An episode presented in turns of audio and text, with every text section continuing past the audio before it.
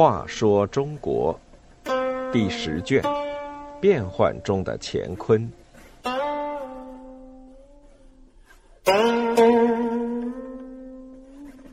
九十，喜酷刑的皇帝。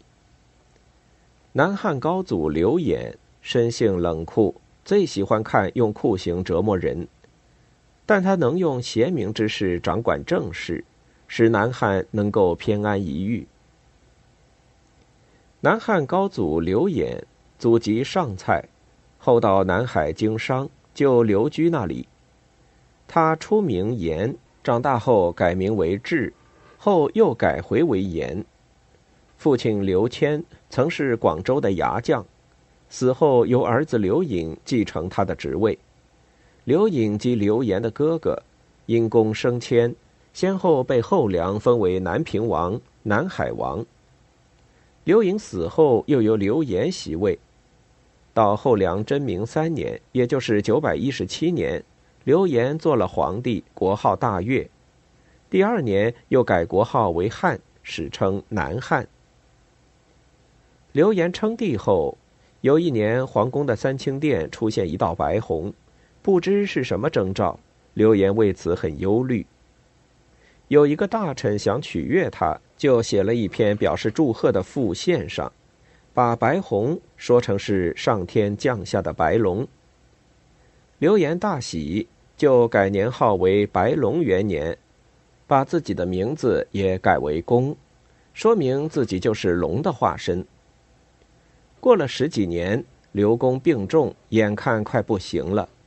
有个番邦来的和尚告诉他，有预言说灭刘氏的是公，所以他的名字很不吉利。刘公便要改名，又舍不得去掉那个“龙”字，为了显示自己的不凡，就采用《周易》上的“飞龙在天”的意思，硬是生造了一个“衍”字作为新的名字。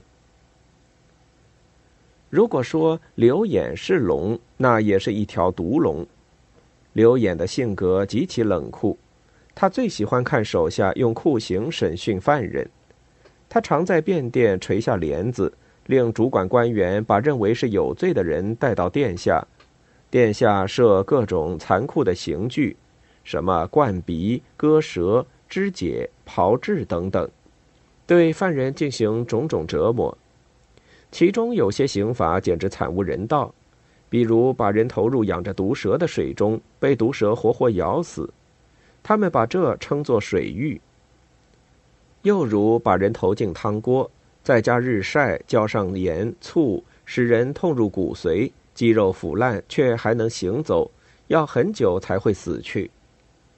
还有用锤子、锯子交替施行，受刑人的血肉到处飞溅。腥臭的气味，喊冤呼痛的声音，充满庭院廊屋。刘演竟会看得如醉如痴，流下口水，完全是一副丧失人性的样子。人性是复杂的，生性冷酷的刘演治理国家也有他的另外一面。当时中原多战乱，北方人士认为岭南最远，可作躲避之处。所以迁移到南汉去的很多，还有唐王朝时被贬到南方的名臣后代留下来的也不少。从刘谦、刘颖到刘演，都用这些人做谋臣。像赵光义就做了二十多年宰相，在他的辅佐下，南汉正式清明，较少战争，因为他主张与相邻国家和睦相处。还有杨洞乾也是贤明之士，他提出武将不适合做刺史，要用文官。刘演采纳了，多用中原读书人去做刺史，地方吏治比武将掌管时果然好很多。刘演还听从杨洞乾的建议，建立官学，进行科举考试，并亲自书写进士榜。因为善于举贤纳士，所以南汉能够偏安一隅。刘演执政长达二十多年，这在战乱的五代时期算是很不简单的了。